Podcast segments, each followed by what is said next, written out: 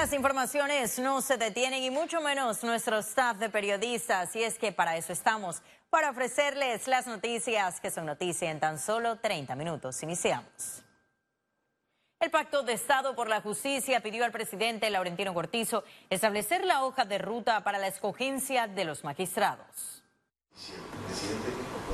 En la sesión, el gran ausente fue el órgano ejecutivo que no designó a ningún representante para analizar las vías de los reemplazos en la Corte Suprema de Justicia. Debemos entender que desde el momento en que él ha dicho en, la, en el día de ayer o antes de ayer que se va a reunir con nosotros, va a avalar el compromiso que asumió ahora ya como presidente de la República, lo cual eh, nosotros como integrantes del pacto vemos con buenos ojos. Nosotros somos de la posición que eh, ante la inexistencia de un método que garantice igualdad, es preferible que el presidente de la República ejerza su facultad constitucional para no someter a, los abogados a un concurso que no va a garantizar ni igualdad ni reglas claras. Para los comisionados, Laurentino Cortizo tendrá el reto de acabar con la mora judicial debido al relevo de seis magistrados con sus respectivos suplentes. Nosotros mismos somos los causantes que la ciudadanía nos esté cuestionando.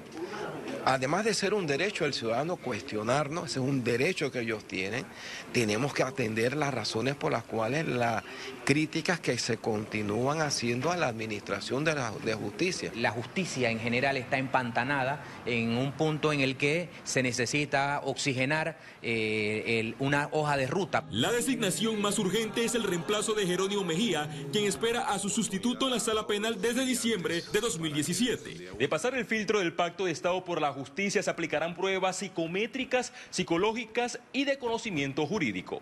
Félix Antonio Chávez, Econius. Y un proyecto de ley presentado en la Asamblea Nacional impedirá que el caso de Brecht cierre en Panamá. La iniciativa legislativa del abogado Neftalí Jaén podría abrir las puertas para anular o revisar los acuerdos de delación premiada en el caso de Brecht tras conocerse la ocultación de información sobre sus actividades en el pago de coimas en proyectos nacionales. El anteproyecto anexa un párrafo al artículo 24 de la Ley 4 de 2017 que permite acuerdos de pena. Eso tiene que ser modificado hoy en día porque dos años después han surgido informaciones adicionales en donde ese beneficiado omitió decir toda la verdad y a la vez, como eso fue un traje hecho a la medida en su momento, se estableció para los hechos investigados antes del 2016. Bueno, ahora que se amplíe eh, con esa modificación de ese parágrafo y se conozca todo lo que sucedió referente a lo sucedido entre el 2005 al 2016.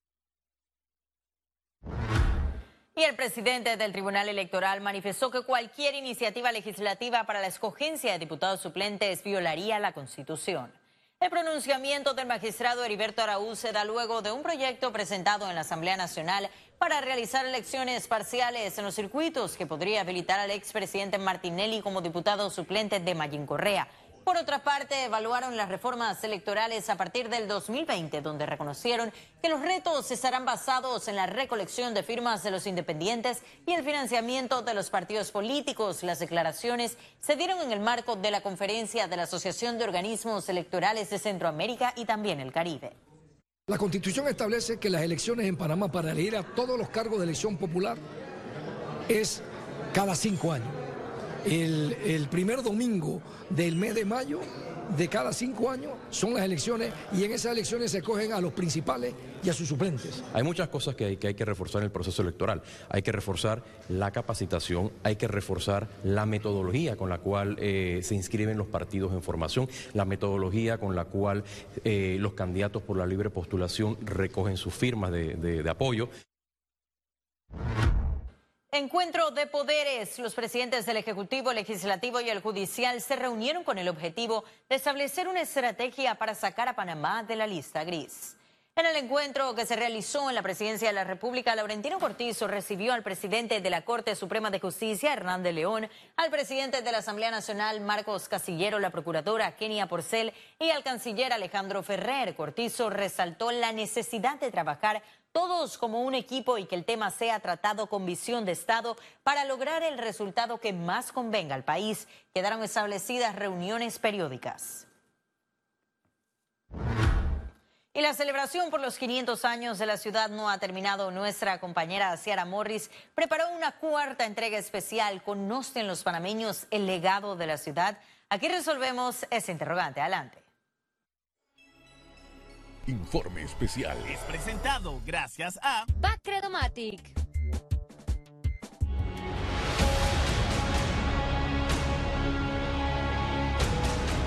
Son 500 años que cumple Panamá, un hecho extraordinario y un motivo notable para que los panameños conozcamos nuestra historia. El Patronato Panamá Viejo tiene como premisa que los visitantes del sitio arqueológico resuelvan sus interrogantes sobre los inicios de la ciudad y conozcan su legado. Desde hace ya seis años, Panismo viene dando un aporte de 75 mil balboas que se usa para un proyecto educativo que se denomina la sensibilización, la sensibilización ciudadana en torno al valor de Panamá Viejo. Cifras recientes de este ente administrador reflejan que los panameños no son los mayores visitantes de las históricas ruinas. En 2018, solo 11.134 panameños visitaron Panamá la Vieja. Esto respecto a 34.715 extranjeros que vinieron a conocer la antigua ciudad mientras que a junio de este año asistieron 8.007 panameños versus 12.634 extranjeros. A esto se le suma la visita de universitarios, escolares, operadores de turismo, eventos y jornadas de puertas abiertas. Tras esta comparación, surge la interrogante de por qué los panameños no tienen interés de conocer el origen de su país. Yo creo que somos temporales, somos ciudadanos temporales, es decir, cada vez que llega una fecha en particular, que hay una celebración o que hay un evento que recuerda los aspectos históricos, no solamente de la ciudad, todos los aspectos históricos en el país, eh, hay una movilización de los ciudadanos por querer conocer. El patronato Panamá Viejo identificó que este comportamiento de rechazo proviene principalmente de los adultos, razón por la que concentran sus esfuerzos en recorridos dirigidos a estudiantes. Nosotros yo creo que lo que adolecemos es de una buena enseñanza de la historia.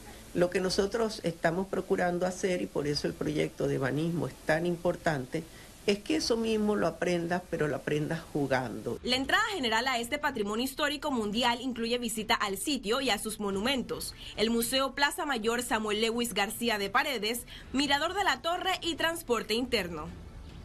El dinero por las tarifas es utilizado para mantenimiento y conservación de la antigua ciudad y son cobradas de la siguiente manera. Adultos nacionales y residentes 10 dólares. Adultos no residentes 15 dólares. Jubilados, pensionados y tercera edad 5 dólares. Niños y escolares 2 dólares. Universitarios nacionales y residentes con carnet 3.50. Universitarios no residentes con carnet 5 dólares. Sociólogos e historiadores coincidieron en que Panamá requiere un cambio en el modelo educativo que resulte en panameños más orgullosos de sus raíces y conocedores de sus inicios. Por un lado, desde la escuela, promover eh, las visitas a estos sitios, promover la historia, que el ciudadano o el estudiante se interese por la historia, pero también desde los hogares yo creo que es importante que los hogares comiencen a hablar, aún con grandes debilidades, de lo que sucedió en país, qué significó, por ejemplo, la figura de Pedraria, Vasco Núñez Balboa. Siendo de las primeras ciudades fundadas en nuestra región, Panamá es en la que más restos monumentales perduran en la actualidad, un factor atractivo para los visitantes. Ciara Morris, Econews,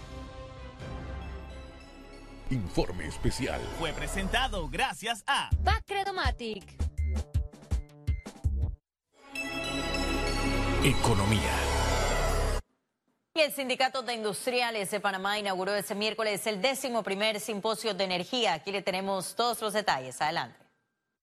Este año los industriales apuestan por el uso de energías renovables como uno de los principales retos del sector energético y así evitar el impacto negativo al ambiente. La idea es tener una matriz diversificada no solo en energía eléctrica, sino también en movilidad.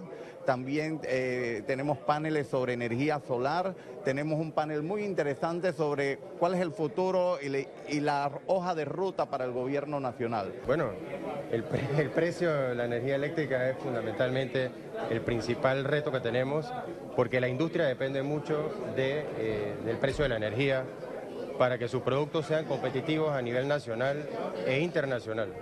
En el acto de inauguración del decimoprimer Simposio Industrial y de Energía, la Autoridad Nacional de los Servicios Eléctricos, ASEP, reveló que hay mucho trabajo pendiente para mejorar la matriz enérgica.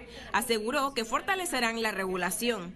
Muy delicado, realmente, eh, como dije hace un momento, eh, se debían hacer inversiones que no se hicieron oportunamente y eso lógicamente ha generado eh, la situación de una crisis que tenemos eh, en relación al servicio de energía eléctrica. Como alternativas, el gremio industrial recomienda la movilidad eléctrica, el uso de energía solar y controlar el suministro de energía de las distribuidoras. Ciara Morris, Econews. Y la Secretaría Nacional de Energía llamó a diálogo para precisar las prioridades de la agenda de transición energética. El secretario de Energía, Jorge Rivera, señaló que para el mes de octubre esperan tener cuáles son los primeros puntos a desarrollar sobre el sistema energético del país. Reconoció que se requiere fortalecimiento, por lo que esperan la participación de todos los actores involucrados para llevar un consenso. Rivera aseguró que ya hay una hoja de ruta para iniciar el trabajo, sin embargo, quieren establecer un orden de prioridades. Eh, estamos llamando a un diálogo nacional eh, la última semana de septiembre, en la cual ya estamos convocando a los actores relevantes y en el día de ayer, en la tarde, le hemos enviado una solicitud para recibir retroalimentación, sus aportes, sus opiniones, su diagnóstico que complementen ya la hoja de ruta que nosotros le estamos presentando al país, precisamente para afrontarlos en muy corto plazo y poner manos a la obra. No va a ser un ejercicio de planificación, es un ejercicio de priorización nacional. Y la Asociación de Usuarios de la Zona Libre de Colón exige soluciones al gobierno ante las nuevas restricciones comerciales de Colombia contra Panamá. Totalmente desleal y nosotros como Zona Libre de Colón no la podemos seguir permitiendo.